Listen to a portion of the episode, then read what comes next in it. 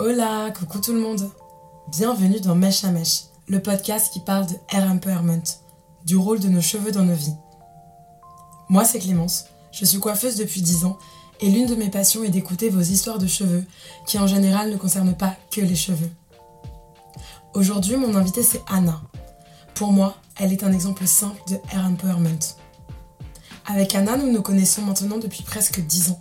En fait, elle est une de mes premières clientes et aujourd'hui, je peux même dire que c'est une copine. Ce que j'ai vu d'Anna ces dernières années, c'est une femme qui s'est affirmée, une femme qui s'est assumée et surtout qui a arrêté de se cacher. Ce qui est dingue, c'est que j'ai presque l'impression d'avoir accompagné ces changements avec mes ciseaux. Et oui les amis, les cheveux ne sont pas que des poils qui poussent sur nos têtes. Coucou Anna Salut Clémence Alors du coup, nous on se connaît déjà, mais est-ce que tu peux te présenter en quelques mots pour les gens qui nous écoutent? Euh, ben Moi je m'appelle Anna, j'ai 39 ans, j'ai deux enfants et je suis enseignante en maternelle en banlieue parisienne. Alors pour mettre un peu une image euh, sur tes cheveux, parce que les gens ne nous voient pas, je décrirais euh, tes cheveux comme étant euh, fins, raides. Oui. Et on est sur une coupe courte. Exactement. Comment toi tu décrirais tes cheveux en trois mots, trois expressions, trois ressentis? Comment tu les décrirais Aujourd'hui Aujourd'hui, différemment d'il y a même juste pas très longtemps. on m'a toujours dit Ah, t'as les cheveux fins, t'as les cheveux plats, enfin, comme s'ils n'avaient pas beaucoup de d'intérêt. Aujourd'hui, je dirais qu'ils sont vivants, naturels et à moi. je sais pas. Je pose euh, souvent 3-4 questions identiques pour commencer euh, l'entretien à chaque personne. Donc j'aimerais que tu me racontes euh, un souvenir marquant concernant les cheveux. Quelque chose qui t'a qui t'a interpellé quand t'étais plus jeune ou un de tes premiers souvenirs capillaires ou un truc où tu t'es dit ah ouais genre le pouvoir des cheveux? ce qui vient comme ça spontanément, c'est que j'étais au collège et un jour j'ai mis un, j'avais les cheveux longs, enfin je, je faisais pas particulièrement attention à mes cheveux et un jour, j'ai mis un bandeau dans mes cheveux. Un bandeau noir, vraiment tout simple, euh, qui du coup me dégageait le visage et me tenait les cheveux en arrière. Et tout d'un coup, je me suis vue avec ce, bandeau dans les cheveux et j'avais l'impression d'avoir trouvé un truc génial. Genre, waouh, c'était trop stylé. C'était trop beau ce bandeau. Euh. C'était ma tête avec ce bandeau dans les cheveux. Et je crois que j'ai dû porter ce bandeau après pendant, pendant des années. Mais je me souviens, ouais, et je me souviens vraiment de du moment où j'ai vu ce que ça produisait, ce bandeau juste mm. dans mes cheveux et mon visage avec les cheveux différemment, etc. Et j'avais l'impression d'être. Euh, je, me, crois que je me trouvais plutôt belle avec ce, ce, bandeau dans les cheveux. Il y a ça qui me vient comme anecdote. c'est cool comme souvenir. Ouais, c'est mm. marrant, tu vois, j'y avais pas pensé depuis. Oui. Depuis vraiment longtemps. Mm. Et du coup, est-ce que tu faisais cette. Euh, t'avais essayé cette coiffure parce que t'avais un modèle capillaire? C'était quoi ton modèle capillaire quand t'étais. Euh, j'avais pas vraiment de modèle capillaire. chez moi, on faisait ma, bah, il y a ma mère, il y avait ma mère comme femme à la maison. Il n'y avait pas beaucoup d'autres femmes adultes autour de moi. Euh, et ma mère, elle a jamais particulièrement fait attention à elle ou au moins partagé mm. elle a jamais partagé de trucs de beauté avec moi. C'était pas un sujet. Et donc du coup nous ça fait presque 10 ans qu'on se connaît que je te coupe les cheveux. Et je t'ai demandé de venir euh, j'ai voulu t'interroger pour ce podcast parce que en allez on va dire 6 7 ans euh, je t'ai vraiment vu évoluer euh, dans tes cheveux et dans ton, dans ton mood, dans ce que tu dégages. Oui. La première fois que je t'ai vu, euh, t'avais des cheveux un peu longs. Il y avait rien de spécial dans ta coupe. Non. Et t'avais peur, grave. je crois que le coiffeur, c'était pas trop ton truc. Non, je détestais les Je t'ai coupé cette frange. t'avais super peur. Moi, j'avais un peu peur, mais je me disais qu'il y avait un truc à faire. Et c'est vrai que depuis cette frange, il s'est vraiment passé un truc, genre dans tes cheveux. Et, et puis, bah, alors moi, je t'ai vu à travers les coupes de cheveux. Après, on est mais... plus proches et tout. Mais il y a eu un truc. Est-ce que tu pourrais nous raconter justement un peu le lien entre ton histoire capillaire, euh, comment du coup t'es passé de Anna un peu timide qui aime pas lécher le coiffeur. Ah là quand je te vois euh, tu me demandes de couper les cheveux de plus en plus courts. Je sens qu'il y a du power en toi et euh, je vois qu'il y a des choses qui sont différentes et pas que les tellement en fait. Déjà euh, j'avais peur d'aller chez le coiffeur parce que je savais jamais quoi demander au coiffeur parce que j'étais toujours timide et j'étais un peu je pense comme plein de nanas qui sont nées dans les années, début des années 80 comme moi on est né entre deux entre deux trucs, genre euh, le féminisme, c'était acquis, c'était bon, il y avait plus rien à mm. bosser, etc. Et en fait, je me suis rendu compte sur le tard que non, pas du tout, il y avait encore beaucoup de choses à bosser. Et puis je m'excusais un petit peu d'exister, je savais pas trop où mettre, je savais pas trop comment me positionner, je voulais pas prendre trop de place, je faisais ce qu'on attendait de moi, je faisais les boulots qu'on attendait de moi, mm. limite. Euh, je m'habillais comme on attendait de moi parce que avec mon physique, etc. Et Et le coiffeur, et ben, euh, coupez-moi les pointes, quoi. Enfin, Oui. voilà. Bon. Et quand tu m'as coupé la frange, euh, tout d'un coup, il y a eu un truc qui était possible, c'est-à-dire de sortir de chez le coiffeur avec un sentiment de. un peu de puissance, enfin de oh waouh, il s'est passé un truc et je me trouve belle en sortant de chez le coiffeur. Le lien, c'est que je venais de changer de métier.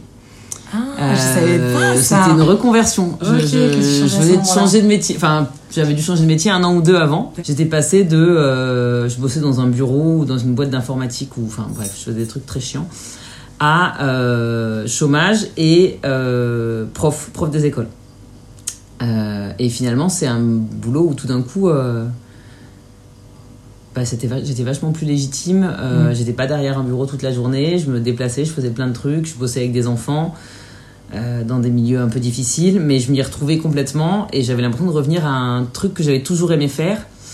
Mais c'était peut-être pas aussi glorieux que les métiers que je faisais avant. Hmm, Voilà. D'accord, je sais ce que j'étais- tu veux dire.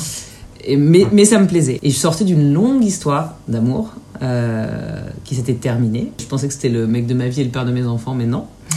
J'avais perdu mon boulot. Et donc je m'étais retrouvée à 29 ans à devoir retourner chez mes parents, vivre chez mes parents, au chômage, euh, sans savoir ce que j'allais faire de ma vie. Et tout d'un coup, j'avais enfin, il n'y avait plus rien. quoi. Alors Mhm. que je pensais que mon petit truc, il était bien tracé, mais pas du tout. Et j'avais donc euh, j'ai re- j'ai repris des études, j'ai passé mon concours de prof, j'ai retrouvé un appart et je suis repartie euh, vivre ma vie de, de trentenaire dans un un nouveau un nouveau mood en fait parce que il y a quelque chose qui s'était cassé et ça avait été dur et du coup fallait repartir. Fallait Enfin, t'avances. euh, fallait avancer et Mm. finalement c'était bien finalement c'était chouette et c'est à peu près à ce moment-là je pense que je suis venue et Ah tu m'as non, coupé je la frange pas l'histoire derrière. Et après, c'est vrai qu'on s'est, euh, on s'est, euh, on se voyait en dehors du salon puisque moi Oui. j'ai changé de salon et tout ça. Et donc là, on a commencé à se connaître un peu plus. voilà Et c'est vrai qu'on a, au-delà de la frange, on a commencé à couper de plus en plus court. oui Et, euh, et c'est vrai que je voyais, moi, que en prenant possession de tes cheveux, je voyais que dans le même temps, il devait se passer des choses à côté parce que je te voyais de plus en plus sûr de toi et, euh, et de mieux en mieux avec tout ça, en fait. Tu te, re- enfin, tu, tu te posais moins de questions sur tes cheveux, euh, t'avais, bah, pas peur de venir me voir aussi parce qu'on se connaissait mieux et que tu Oui. me faisais plus confiance, mais y avait, je sentais que tu, tu prenais de plus en plus le power. C'est vrai, mais je pense que c'est un truc, c'est un travail en fait de, de... quand on est une femme, euh, c'est long en fait de déconstruire des tas de trucs qu'on nous a Oui. inculqués, qu'on nous a fait penser, qu'on nous a de déconstruire des schémas dans lesquels on a grandi, de déconstruire des façons de penser. Et, et puis j'avais j'ai commencé une psychanalyse aussi à ce moment-là. Mhm. Ouais. tu te libérais Un peu petit avant, peu. donc petit à petit, je me suis libérée Ouais. de trucs, je pense, familiaux, de poids, de choses qu'on attendait de moi. Je pense que j'ai lâché prise sur beaucoup de choses et que j'ai aussi euh, accepté plein de parties de mon caractère que je mettais entre parenthèses avant. Parce qu'avant, j'ai toujours entendu euh, tu parles trop fort, tu ris trop fort, tu fais trop de bruit, euh, tu vas trop vite, euh, t'es trop brutal ou des tas de trucs. Euh, et puis un jour, je me suis dit que j'en avais marre. Je pense vraiment que c'est un truc que le féminisme m'a vraiment permis de- de- de- de Développer. bah, de- et c'est pas fini, c'est encore une Ouais. affaire en cours. J'ai- Je vais avoir 40 ans.